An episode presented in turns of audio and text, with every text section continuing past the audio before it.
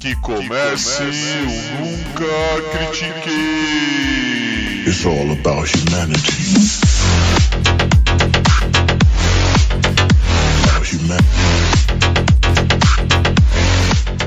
Boa noite, bom dia, boa tarde. Bem-vindo ao último episódio do podcast esportivo, embasado, não jornalístico e zoeiro. Eu nunca critiquei. Eu sou Maurício, the host with the most, o seu Draymond Green desse episódio. E o meu Al Horford de hoje é o Arthur Bindi. E aí, Bindi? Como é que você tá, bro? E aí, Maurício, e aí? Maravilhoso você ser o Draymond Green desse episódio, sendo o nosso último episódio. Merece, né, cara? Coisa mar... que coisa maravilhosa. Vamos falar das finais da NBA. Finalizaram quinta-feira da semana passada, o dia da nossa gravação hoje. Então a gente tá gravando com um tempinho aí de distância, mas é porque não havia pressa para isso aqui, né? É, já acabou, não tem jogo depois, então é, é bem tranquilo mesmo. Exatamente, exatamente. Cara, e que séries de finais, né? É, é, eu acho que assim, existe toda a narrativa da coroação de Stephen Curry, existe toda a narrativa sobre o quão Draymond Green é um magnífico defensor, um defensor geracional. Existe um, uma questão de que se o Boston Celtics estava jovem demais para esse título, tudo isso a gente vai analisar, mas assim, cara, é algo sobre as finais da NBA eu acho muito fascinante, que é quando um time encontra o ajuste que precisa ser feito, os ajustes que precisa fazer para ganhar a série, ele faz. Eu acho muito, muito, muito fascinante. E aí eu digo isso porque ano passado o Fênix ganhou os dois primeiros jogos de Milwaukee. Milwaukee ganhou os quatro seguidos. Essa série, Golden State a, toma 2 a 1 um, e com Boston para mais um jogo em casa. Curry tem sim um jogo mágico, tem sim um jogo mágico em Boston e talvez o melhor jogo da sua carreira, alguns podem dizer, e ele leva o Golden State à vitória no jogo 4, mas do que foi feito ali em diante, o Golden State esteve no controle de todas as situações e ganha três partidas seguidas de um time que desde janeiro, com toda a temporada regular, não havia perdido dois jogos seguidos. Então, assim, é... o, o que Golden State fez nessa final aí também é um ódio a Steve Kerr, se é que já não foi dito o suficiente. Cara, é, mas assim, falando sobre isso nas narrativas, eu acho muito legal nas finais da NBA a gente ver essa coisa bonita que é o basquete sendo jogado em séries de sete jogos. Porque uma vez que um time aprende como ganhar do outro, ele ele vai e, e, e, normalmente se concretiza a narrativa do melhor time vencer. Todo time para ser campeão da NBA precisa de uma superestrela que exerça a sua força acima de qualquer coisa. Toda, to, todo campeão. É LeBron, é Curry, é Yannis, todos, todos eles. Kevin Durant, todos eles. Mas você precisa de um sistema, de um sistema para fazer prevalecer essa força. E, e o Golden State aplicou definitivamente, Maurício. É, eu eu comentei antes que eu falei, olha, para mim o Golden State era favoritaço. Uh, eu era, pelo que eu vi, assim, ESPN, Arthur, sabe, Sim. redes sociais, eu era o único que pensava assim. É... Eu Porém, considerava, eu considerava Boston o melhor time do que Golden State, mas assim fui, fui enganado. É, eu, eu achava o Golden State melhor time, mas talvez é, não tão bom coletivamente falando. Eu vou, eu, vou, eu vou esclarecer um pouco ainda. Mas tá algo que eu falei também é que, tipo, mano, o Boston não perde dois jogos seguidos. Entendeu? Tipo, eles provaram isso já mais de várias vezes contra vários grandes times lá do leste. E quando ele começou e ganhou o jogo 1, eu pensei, juro, eu pensei, acabou. O é. Celtics ganhou. Tá ligado? Porque eles vão perder, vão ganhar, vão perder, vão ganhar. Ok, tá ligado? Tipo, é o que eles sempre fazem. É, só que fiquei muito surpreso que eles perderam três seguidas. Eu acho que aí que a inexperiência do time junto do começo, assim, a falta de experiência do próprio técnico também nessa posição mostram que tipo na hora que um time, mano, com três anéis já, sabe, tipo, que já ganhou várias vezes, ganhou do LeBron James várias vezes, sabe, tipo você fala, mano, é, eles sabem encontrar uma resposta. E quando eles encontraram, eles tipo. Olha, você vai ter que fazer alguma coisa, senão a gente vai continuar ganhando. E eles ganharam, três seguidas. Sabe, a diferença é 10, 10 e 13. Então é como se, tipo, o jogo repetiu. Então é claro que teve as suas histórias, cada jogo tem a sua história, né? Uma amarelada Sim. do Boston, aquelas coisas todas, mas. Sabe? Sim. Curry não acertou nenhuma bola de três, algo que não acontecia há 4 anos, 5 anos numa partida de basquete. Mas eu acho que é muito impressionante que, assim, por mais que, entre aspas, Boston conseguiu conter Golden State, por exemplo, cento, é, 108, 107, 100, 107, 104 e 103, que na minha opinião é pouco para esse time. Sim, Vai. sim. Dá para falar que abaixo de 110, a gente pode falar que tá abaixo da média. Sim. Por sim, outro sim, lado, nas vitórias de Golden State, Boston 88, 97, é. 94 e 90. É. E, é, e aí que vem o, o. Que pra quem não conhece, tem um canal chamado. Acho que é Thinking Basketball no YouTube, Sim. é em inglês. Mas vale muito a pena e o cara mostra como o Curry na parte ofensiva e o Draymond Green na parte defensiva foram altamente importantes. Foram quem verdadeiramente ganhou a série para Golden State. Por isso que eu, infelizmente, sabe, coloco um dos jogadores mais sujos da, da dessa época como meu personagem, porque honestamente dessa vez ele não foi sujo. É, até mesmo quando ele tinha jogos com cinco faltas, em, sei lá, três minutos, ele conseguia fazer uma puta de diferença do jeito que ele conseguia. Sabe, realmente para mim o, é, o Curry merece MVP. Não tem como. Ele jogou pra caralho. Ele jogou pra caralho e ele, ele tirou um jogo do chapéu dele. Mas o Draymond Green merece, fina, na minha opinião, até pros haters dele, como eu, merece reconhecimento que, mano, maluco, maluco entende de basquete. Entendeu? Ele é, ele é genial. E o que você falou é assim: quem estava assistindo os jogos do Boston via que o time ganhava pela defesa via que o time ganhava pela defesa. Porque o ataque. É... Quem viu a série contra o Nets, de repente, no meio de uma sequência 4 a 0 né, e pro, pro Boston, não botou reparo no quanto estacionado era o ataque do Boston. É basicamente um sistema de alguém bate para dentro, encontra um muro, chuta para fora para alguém chutar de três. É isso, é isso, constantemente é isso. E a defesa do Golden State, assim como o ataque do Golden State, todo o time do Golden State, aí veio o grande mérito de Steve Kerr, ele é tudo menos estacionário. Tudo menos estacionário. E na defesa, o caos, os braços, a quantidade de atividade defensiva que esse time exerce. Então, assim, você vai, você bate para dentro. Se nós da defesa sabemos que você está procurando um passe, a quantidade de braços que a gente vai colocar no seu caminho para você achar esse passe vai ser muito difícil. Então, esse trabalho que a defesa. E aí vem a volta saudável de Gary Payton II nessa rotação. Gary Payton II teve ótimos, ótimos, magníficos minutos para Golden State. Por quê? Porque ele traz uma, um dinamismo, uma solidez, uma, uma, um leque de possibilidades defensivas para esse time que, cara, um cara da altura dele, do tamanho dele, com a idade dele, já teria parado, já teria desistido de jogar da NBA. E ele não desistiu, e ele continuou, e ele perseverou e ele caiu num time que sabia usar ele. E aí, Steve Kerr, incrível treinador.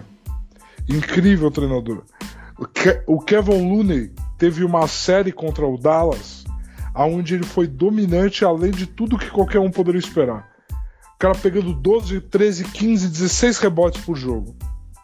Que, que ele fez nessa série contra Boston? Tirou Kevin Looney de quadra, colocou Otto Porter em quadra como titular, veio com muitos minutos com Gary Payton, por quê? Para trazer esse dinamismo onde Boston, você não tem um cara, o seu objetivo não é enterrar por cima da nossa cabeça, não é fazer a bandeja lá dentro que nem o Luca fazia.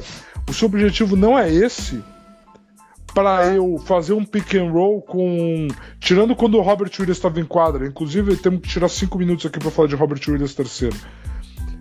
O seu objetivo não é atacar o nosso aro, tanto quanto parece. Então eu vou botar o Gary Payton, eu vou botar o Otto Porter, que são caras que a hora que você buscar o passe, eles vão estar tá ali, eles vão incomodar, você não vai ter esse chute de três limpo. E pior do que isso, a gente vai roubar a bola e vai fazer a transição. A quantidade de turnovers que Boston teve, surreal. Jason Tatum termina esses playoffs como jogador com mais turnovers. É muita coisa para quem quer ser a estrela que o Jason Tatum almeja ser. Muita gente fala que ele tá com uma lesão no ombro, que por isso prejudicou muita coisa dele, por isso que ele não performou tão bem nas finais. Pode muito bem ser, pode muito bem ser. Mas é importante a gente também pensar se de repente ele estava num sistema defensivo, aonde ele era grande parte do sistema defensivo, mas ele estava num sistema defensivo tão bom, tão incrível, que tudo funcionou perfeitamente. E o quanto é essa coisa que eu falei no início na abertura. Todo time campeão precisa de uma força imparável que vai subjugar o seu adversário em algum momento. Tatum não demonstrou se esse cara em nenhum momento. Cara, que seja por 10 minutos você precisa de um cara que por 10 minutos o outro time fale: Caraca, como que eu vou parar esse cara? O Boston tinha isso a enfrentar contra o Curry. O, os times do Kawhi Leonard quando foi campeão. Os times do LeBron. Os times do, do, do o Duran e o Curry nos Warriors. Por isso que eles eram imparáveis, os dois juntos. Porque você tinha dois caras desses em quadro. Você precisa para ser campeão de um maluco que é, meu Deus, como que eu vou parar ele? Yannis atentou culpa no passado. O Tatum nunca foi esse cara em nenhum dos seis jogos. Nenhum. Ele não foi esse cara em nenhum dos seis jogos. É, é que assim, eu, eu não. Eu não piso muito no Tatum porque quantas finais ele teve, né? E eu fico pensando que a parte mais fraca, infelizmente, mano, e eu falo isso com uma dor no meu coração, falo muito sério na minha opinião, foi o Horford. Porque o Horford é. É, é, é porque eu vou explicar. O Horford ele é um jogador excelente e ele provou, tá ligado? Tipo, que ser um jogador excelente. Tá ligado? Ele provou que, tipo, mano, eu consigo ter uma grande importância nessa liga. O que eu acho é que, do jeito que o Tatum tava jogando, do jeito que o Boston tava jogando, eles precisavam de alguém mais forte. Tipo, alguém eu não vou falar um Giannis, porque, mano, qualquer time precisa de um Giannis. É, não, porque qualquer time precisa de um Giannis. Mas eu quero dizer, tipo, de um center mais center. Pra valer, tá ligado? Tipo, um. Tipo um sabe, um O'Neal, Olajuwon, daquele estilo, Ewing, sabe? Um cara pesado, lento, mas que, tipo, eu vou bater aqui no Draymond Green na hora que o Tatum não conseguir mais fazer o passe, na hora que o Tatum, tipo, tiver cansado, com a bola de tipo correr, de pular e tá errando duas, três seguidas, ele vai jogar para mim e eu vou chamar a, a marcação dupla porque eu sou grande demais. Entendeu? Porque eu sou forte demais. E eu vou conseguir obrigar o Golden State a mudar. Eu acho que esse foi o maior problema, na minha opinião, do Boston. Quando o Golden State é, modificou a defesa, Tá ligado? Quando o Draymond Green conseguiu fazer uma defesa dinâmica muito legal, na minha opinião, muito legal, cara, o, o Boston não tinha uma, uma solução ofensiva. O Boston tentava ganhar na defesa ainda. Só que, tipo, você não tá fazendo os mesmos pontos que antes, tá ligado? Tipo, não vai ser tão fácil. E infelizmente, não deu. Entendeu? Porque o legal é que se você assiste o jogo, você vai ver que, por exemplo, quando o Boston faz um ponto, o Draymond Green ele modifica na próxima defesa. Ele ajuda um pouco mais. Funcionou? Ele, tipo, na próxima, ele fica esperto. Não vou repetir.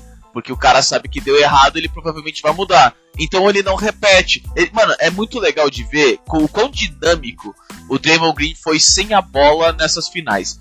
Principalmente nesses jogos finais, nas últimas três vitórias do Golden State. É algo que eu comento para todo mundo aí que tiver os jogos gravados, ou que se for aparecer aí no VTzinho aí da Sport TV, ou qualquer coisa do tipo. Cara, para, assiste, porque, mano, vale muito, muito a pena, sabe? É... Ele realmente, tipo, na minha opinião, ele acabou com todos os planos do, do Boston Celtics ofensivamente. E, infelizmente, o Boston Celtics foi um time que focou muito na defesa e eu adoro o time que foca na defesa, eu acho super justo. Mas infelizmente eles precisavam tirar algo é, ofensivamente falando e eles não tinham. O, o, que é, o que é infeliz nesse caso. É, eu, mas eu acho que você, você- esse, é- rapidão, esse é o legal que tem pro Boston Celtics. Na minha opinião, tem tempo. A janela não tá nem um pouco fechada pra esse time, entendeu? Agora, desculpa, pode falar. Sim, não, a janela não tá fechada para esse time. É, falando, é que assim, os exemplos que você usou de center são muito extremos. É, eu entendi. É. Mas, mas Lamarodon, vai, sei lá. Não, mas eu entendi a questão da presença que ameaça ao redor do aro. Que é exatamente o que. É, eu falei, os minutos. Agora a gente pode tirar os minutos para falar de Robert Williams terceiro. Porque assim, o que este garoto. Primeiramente, defensivamente ele é um pesadelo. Curry não ameaça chutar e não chuta. Conta, e tipo, passa no meio do ar, sei lá, uma a cada um milhão de vezes que ele vai chutar. E o Robert. E ele constantemente era obrigado a fazer isso contra o Robert Williams, porque cara é um pivô que pula da linha do lance livre e entra no raio de bloqueio de arremesso. Ele é surreal de atlético e ele aprendeu a ler o jogo de forma inteligente, a ler as movimentações dos adversários de forma inteligente. E aí ele aprendeu que ele consegue causar pânico suficiente que ele não precisa pular em toda a bola. A só ameaça dele pular já faz o adversário não não chutar. Então assim, ou o pulo dele vertical sem contato já faz o cara mudar o arco do arremesso. Então assim, o Robert Williams foi fantástico e ofensivamente ele era esse cara. Por quê? Porque você conseguia fazer um pick and roll com ele e ele rolava para cesta e meu amigo, vai jogar lá em cima, ninguém do Golden State Warriors vai bater nele lá em cima. Ninguém. O Draymond fez algumas boas defesas nisso. O melhor que um cara do tamanho do Draymond consegue É, fazer. consegue fazer, é. Ele fez. Mas tem coisa que é simplesmente, ah, eu vou jogar lá em cima porque o meu pivô pula com a cabeça na altura do aro. E aí acabou, amigo. E aí acabou. E aí não tem o que fazer.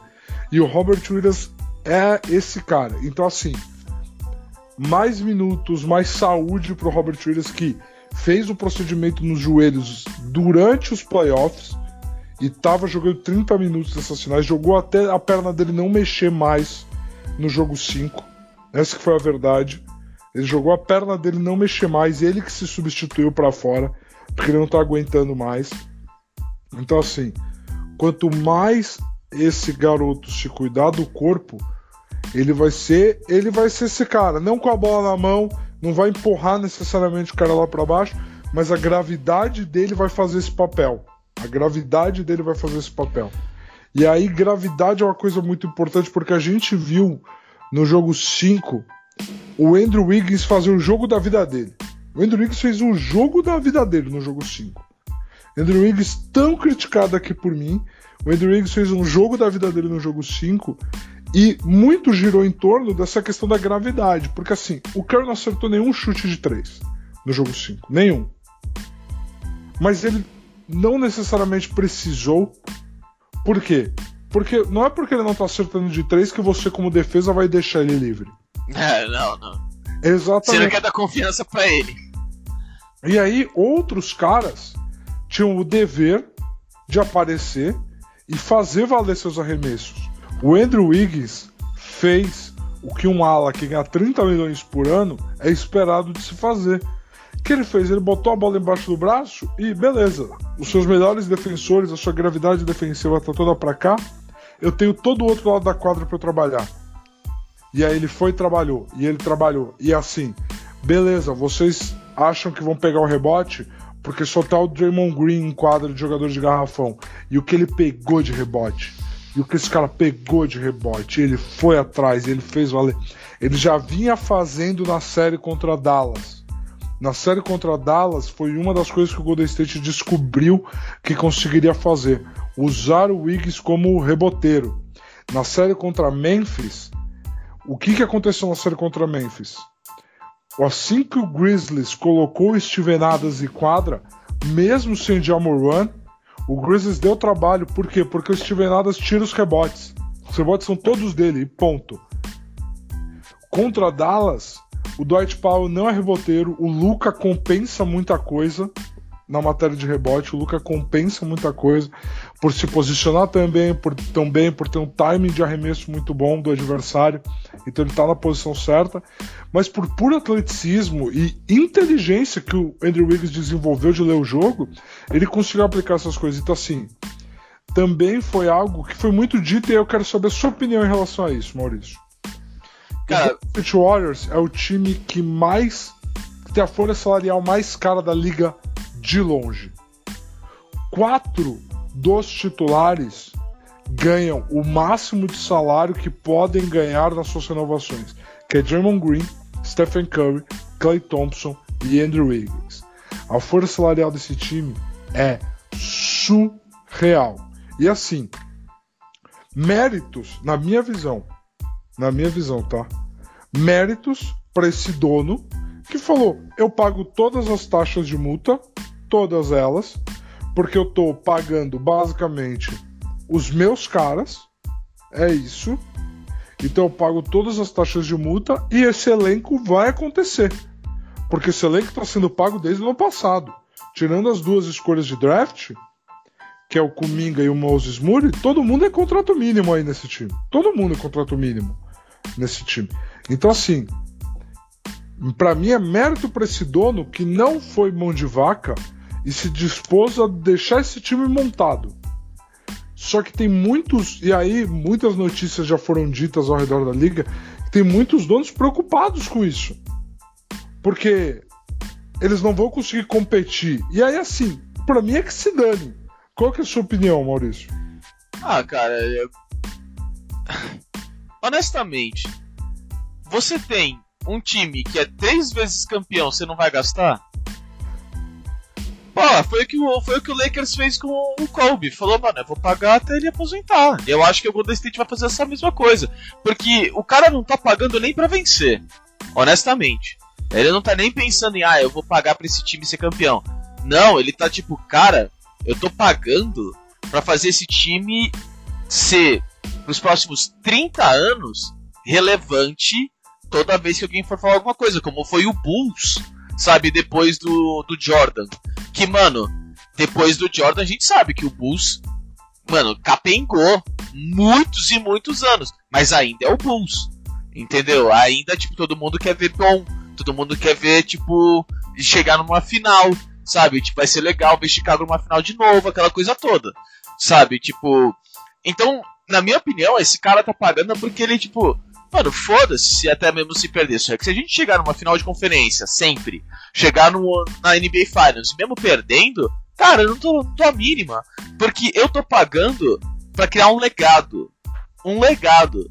Entendeu? Então é, para mim, é, essa é a parte importante do owner. Ele, ele, só que assim, não é uma situação difícil para ele. Ele tem o Stephen Curry, ele tem Clay Thompson, ele tem Draymond Green que se amam. Ok, fica mais fácil, entendeu? Com esses três jogadores você consegue chegar nas playoffs sempre. Só com os três. E eu tô falando só os três. Tipo, cinco contra então, três. Então, mas, mas é exatamente esse o ponto. Quantos, quantas outras franquias da liga pegariam o fato de já estar pagando esses três para ter um time de, só de contratos mínimos ao redor, de trocar escolhas de draft alta por escolhas de draft mais baixa, porque o preço tabelado do contrato de draft da posição mais baixa é menor. Porque aí você. Porque assim, para cada dólar que o Golden State está pagando da taxa de multa da Luxury, da Luxury Tax, nesse momento, por ele já ser um repetente da Luxury Tax tudo, ele paga três vezes mais. Então assim, só de multa. Então assim, é, quantos donos fariam esse movimento de preservar? O próprio Chicago, a gente viu o Last Dance e comentou Não. aqui.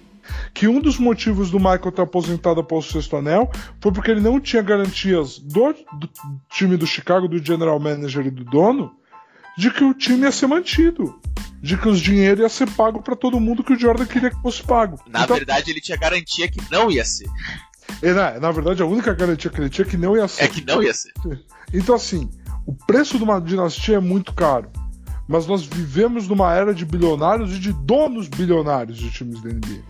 E esse está disposto a pagar o preço de ter uma dinastia, que é ter, além desses três, Andrew Wiggins no contrato de 30 milhões. Pagar o contrato de novato do Kevin Looney de 5. Pagar o contrato do Kuminga de 7. Pagar o contrato do Moody de 7. Pagar o do Wiseman, que não jogou um fucking minuto dessa temporada, de 11. Porque o Wiseman é segunda escolha geral do draft. Tudo isso é uma escolha. Todas são escolhas que esse dono resolveu fazer para ter uma dinastia. E aí, outros tipos. Porque assim, isso aqui é um recado direto para Milwaukee Bucks. Milwaukee Bucks não fez uma oferta decente, ou sequer fez uma oferta para renovar com PJ Tucker. E eu te garanto que eles precisavam muito de PJ Tucker nesses playoffs. Eles não arrumaram um substituto à altura. Eles trocaram de Vincenzo por Serge Ibaka para ver se ganhavam um defensor e o Ibaka nem entrou nos jogos contra o Boston Celtics, na série que eles foram eliminados. O preço de você ser uma dinastia é alto. E eu acho que o dono dos Warriors ensinou isso para a liga inteira esse ano. E agora tem que ver o que eles vão fazer. Porque é isso. O, o, o preço é caro, cara. Cara, eu, eu entendo, mas ao mesmo tempo eu não concordo. Porque assim. Quais são os últimos times atuais que nós temos que estão que estão com seu core praticamente intacto e são três vezes campeão na liga hoje? Não, Maurício. Não, não, não, não calma, calma. Eu, eu entendi o que você falou. Eu entendi. É que assim, eu, eu acho que Golden State é um ponto fora da curva. Eu não acho que Golden State é um, é um time que a gente pode falar, ó, oh, aí vocês todos os outros aí, vocês deviam ter feito a mesma coisa. Todos vão falar que, tipo, a gente não tem três times, é, tipo, três jogadores que são Hall da Fama, campeões da NBA para falar. Eu vou gastar tudo com todos, velho. Se o cara falar que gosta daquele. É, daquele janitor, sabe? Eu vou dar 3 milhões pro janitor, foda-se, tá ligado? Whatever.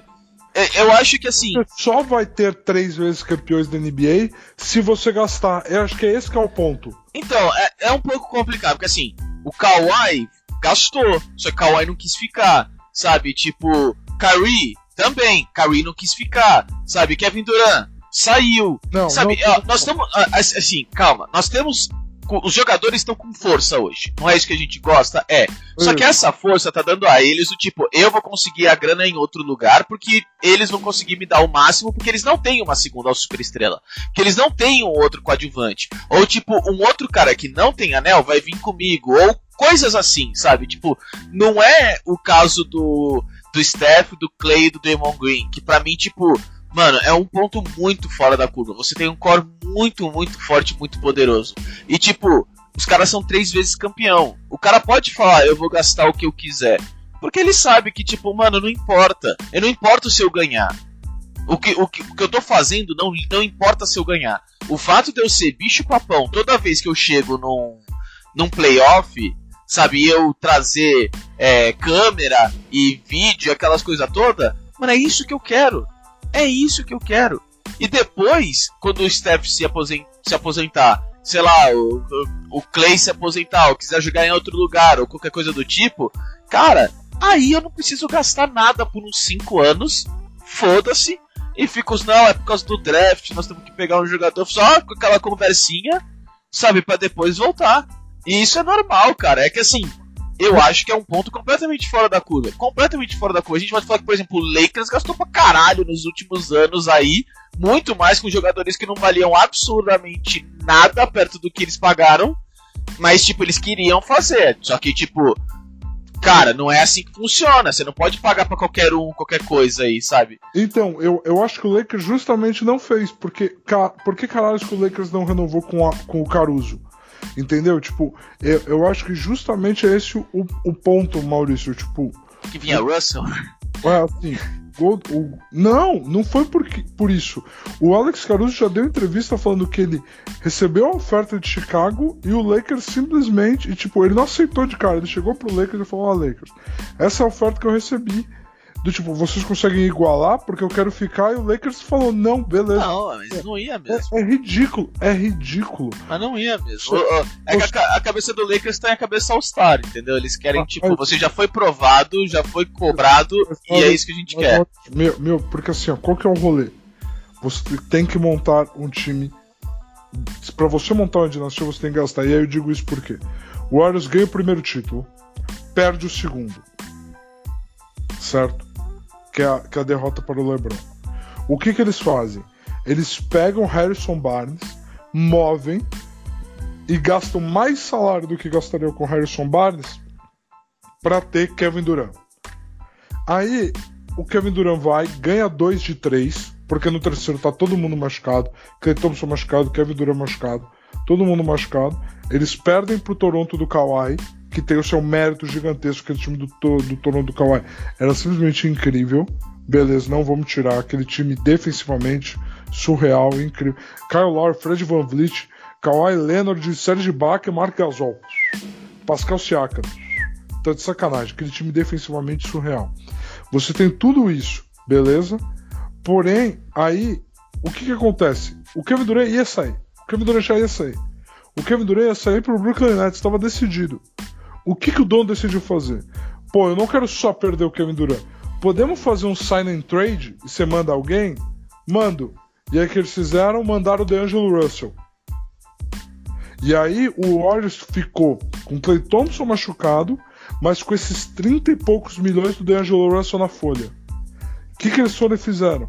Moveram o DeAngelo Russell com esses 30 milhões que continuam na folha por um outro salário de 30 milhões do Andrew Wiggins. E agora, é assim, esse é o meu ponto. Eles simplesmente não falaram, pô, o Clay Thompson tá machucado, ele acabou de perder um título, vai ser foda. Vamos, beleza, perdemos o Duran. Eles se dispuseram a continuar pagando 30 milhões por um jogador que eles sabiam que não ia ser útil no DeAngelo Russell, para poder, que eles sabiam que não ia ser útil, porque todo mundo que tem um olho para basquete sabe que o DeAngelo Russell não é útil, entendeu? E aí para poder manter 30 milhões na folha de pagamento móvel para que eles pudessem continuar a ter 30 milhões de talento. Isso é a diferença. Necessariamente, necessariamente, cara, é assim, se o Milwaukee renova com o PJ Tucker e perde e aí troca o PJ Tucker, é uma coisa. Milwaukee nem renovar com o PJ Tucker e ser eliminado e o time do PJ Tucker chegar mais longe que Milwaukee diz muito. O Lakers nem para os playoffs foi. E se você pegar os minutos de LeBron James e Alex Caruso juntos, surreais de incrível. O custo para você manter uma dinastia é você estar disposto a pagar além do óbvio. Cara, eu entendo o que você tá falando. De verdade. Mas eu não vou concordar, cara. Tá você bom. fala, ah, os caras mandaram Kevin Durant e trouxeram o D'Angelo Russell. Tá, você tá economizando. E porque um, pra um jogador que já tava saindo. E aí, o Clay Thompson machuca e você fala, bom, agora o D'Angelo Russell vai conseguir fazer 40 minutos que ele não ia fazer nunca. Vai conseguir fazer, sei lá, 15 pontos, 18 pontos por jogo, que ele não ia conseguir fazer, ele vai se tornar uma moeda de troca que ele nunca ia ser, não tivesse essa janela se aberto. É, cara, eu, eu entendo o que você tá falando. Só que, tipo, eu não consigo concordar em falar que, tipo, não, porque todos têm que fazer. Não, velho, não, não, não, não tem como. Sabe, é como a gente falar pro. Olha, o time do Boston, quando eles foram fazer o rebuild, eles estavam indo para os playoffs e tinham 40 piques em 4 anos. Todos têm que fazer isso. Você fala, cara, não é simples assim. Não, eu entendo, mas tipo, tem que dar muita sorte, entendeu? Você tem que ter um Garnet para trocar, você tem que ter um Paul Pierce para trocar, entendeu? Você tem que ter vários caras para trocar e acertar nas trocas e nos drafts para chegar nesse ponto, entendeu? Tipo, eu entendo o que você tá falando, não. Com certeza, para mim é assim. Olha, como foi com o. É, com o time do Michael, como foi com o time do Kobe, como foi com o time do LeBron, sabe? Em certos momentos. Cara, quando tá e quando tipo o core fala eu vou ficar, você paga até o último dia. Que é o que o Condestente tá fazendo, não é algo novo. Sabe, o, o Celtics do Larry Bird, sabe, o Lakers do Magic Johnson.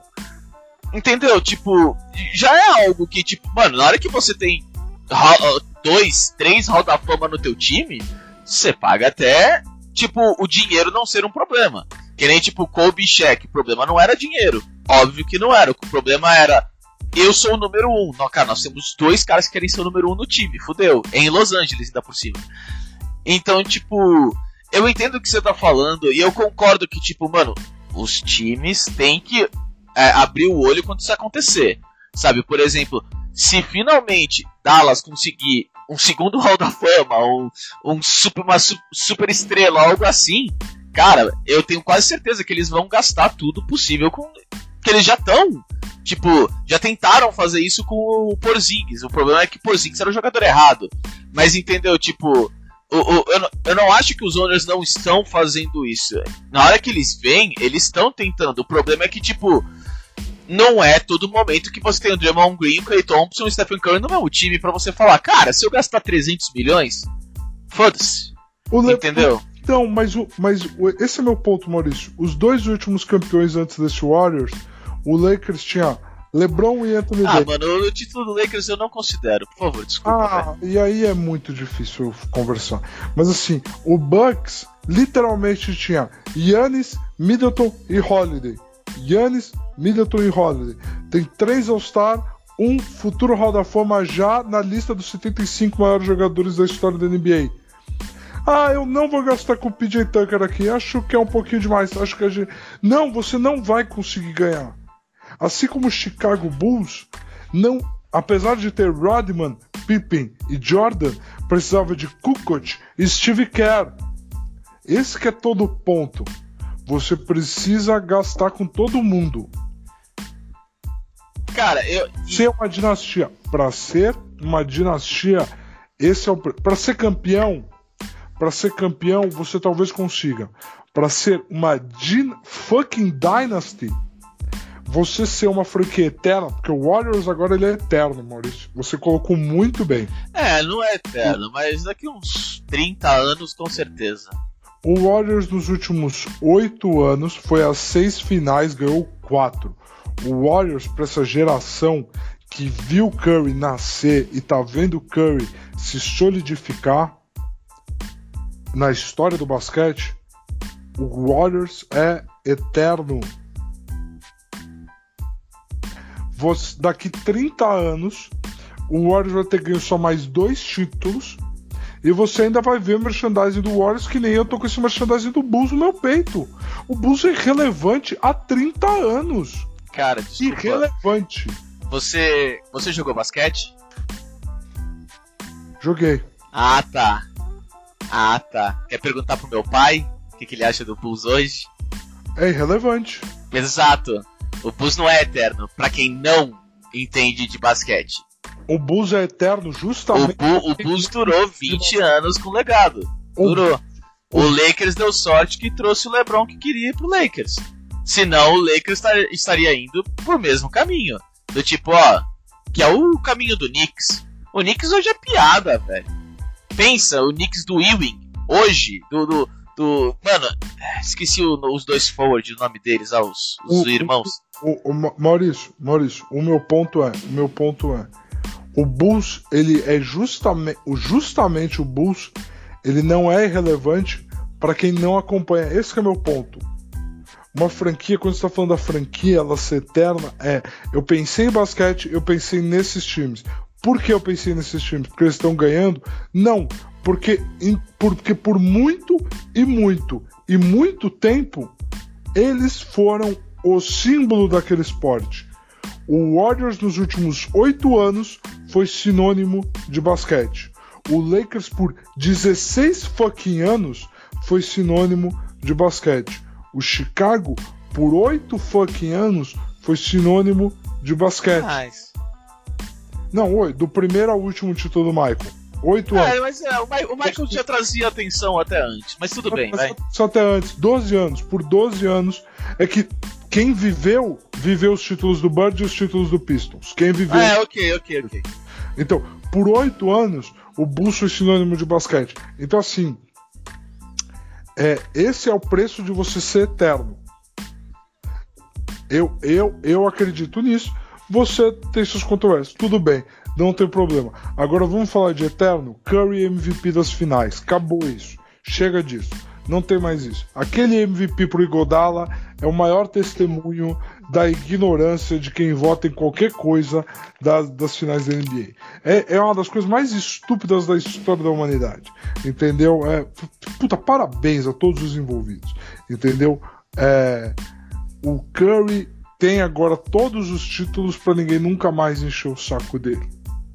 O Curry, ele era legitimamente o melhor jogador em quadra disparado dessas finais da NBA. Era o que eu ia falar.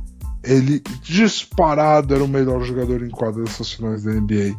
E honestamente, é muito legal ter 30 anos de idade agora e ter essa já sensação de que, caralho, eu vivi Stephen Curry.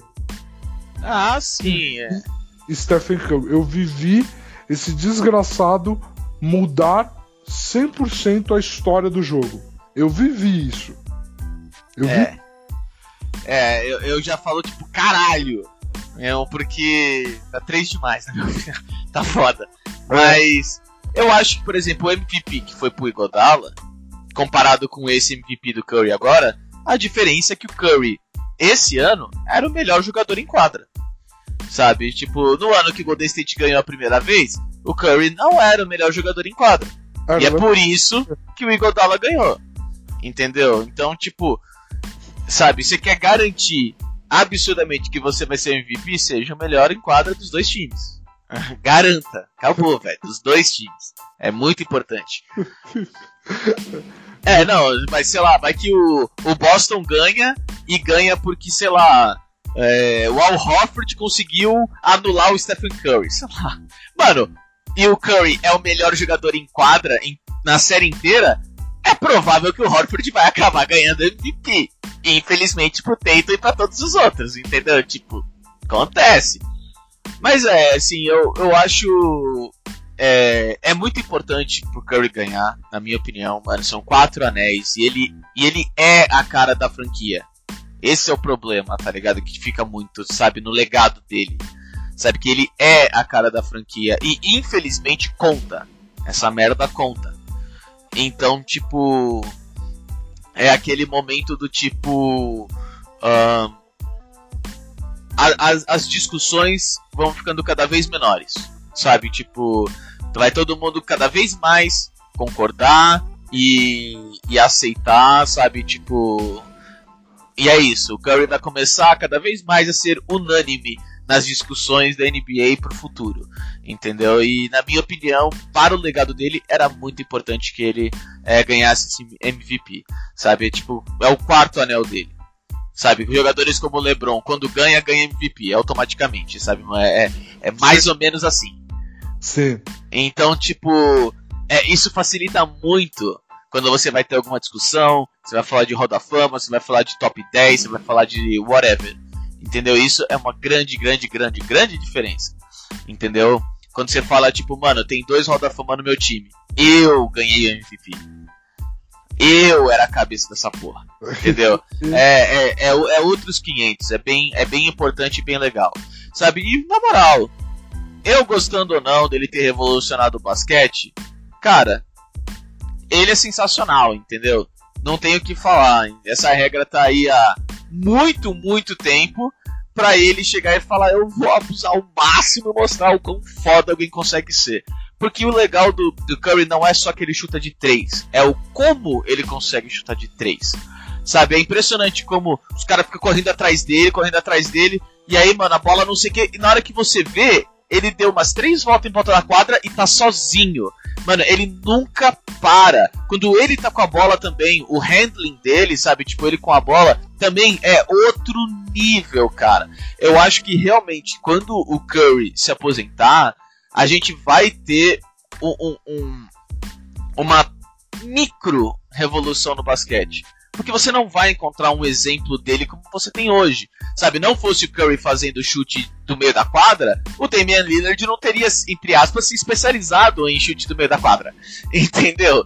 Sabe, é. tipo, é, é o Curry nessa revolução verdadeiramente dele que foi a conta gotas no resto da liga, entendeu? Até o ponto que na hora que ele sair, eu acho que vai tudo acalmar um pouco, porque você não vai ter aquele exemplo falando, cara, se você treinar, você consegue, velho.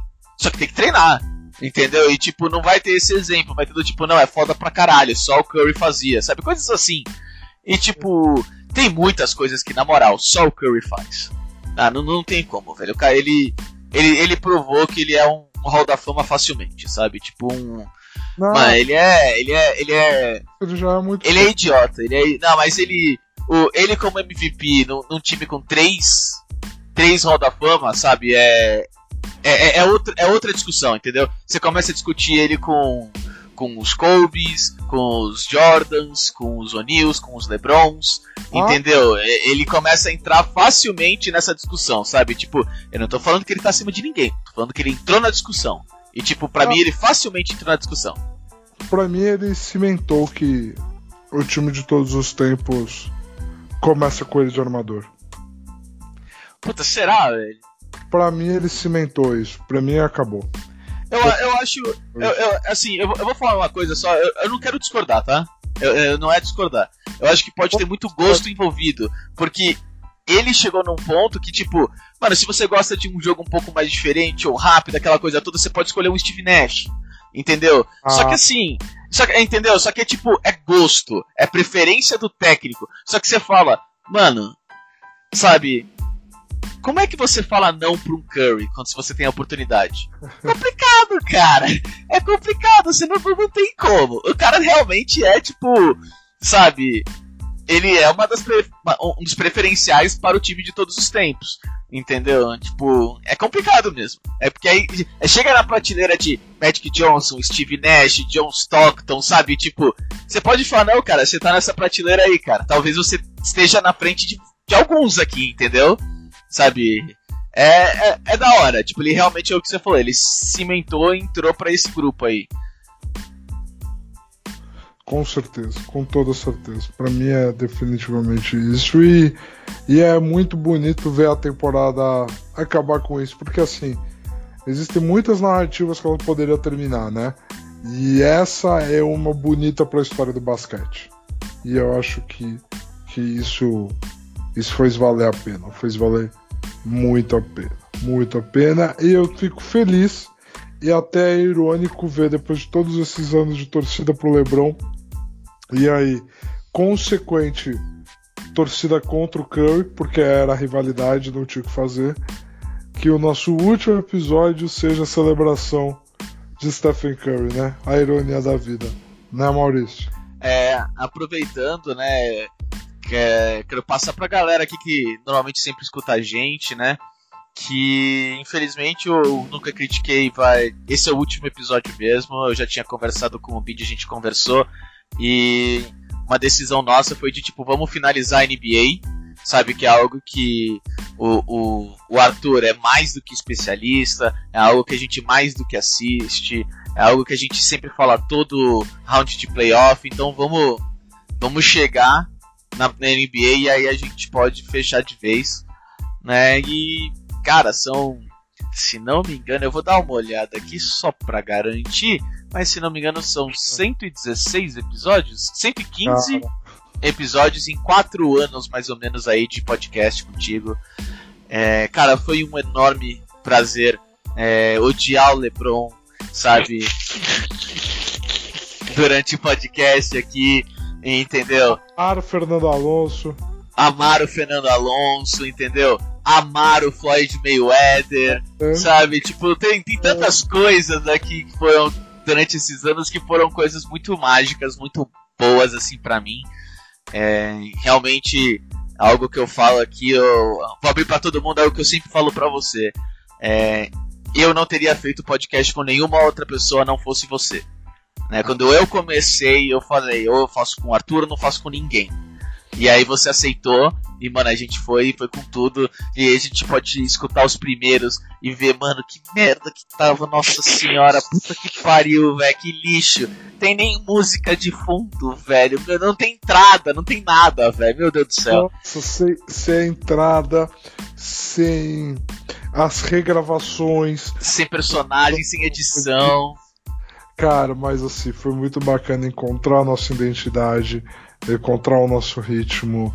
É, foi muito importante aqui abrindo, para quem tiver ouvido até aqui, o quão importante esse projeto é na minha vida pessoal, porque é, é esportes é, era mais do que uma paixão para mim, era uma obsessão, era algo com que eu queria trabalhar. E a vida adulta ela é a vida adulta, né? A gente tem que fazer as carreiras, a gente tem que pagar nossas contas. E isso aqui foi uma, uma via que a gente encontrou, e aí o Maurício falou que não faria com outra pessoa se não fosse comigo. Eu acho que eu não teria conseguido fazer com outra pessoa que não fosse você, mano. Porque, porque quantas vezes a gente ia gravar o podcast e, ia ser, e era tipo assim, mano, o que, que a gente vai falar hoje? E aí a gente pegava e tipo, mano, não tem assunto. Tá? Ah, tem isso aqui, pode ser que, né, sirva, porque tipo, é tão óbvio que a opinião é essa e aí o outro. Não, não. Cara, era assim mesmo, né? É tipo, não, isso aí vai dar acho que uns 10 minutos, e na hora que a gente vê, nós estamos cortando o último assunto que era o menos interessante, porque esse de 10 durou meia hora. Exato, exato. Então, assim, é... é. E esse era um. É um prazer da minha vida que eu vou levar até o fim da minha vida. Essa coisa de amar os esportes e pegar um assunto e enfiar de cabeça nele e debater as nuances dele.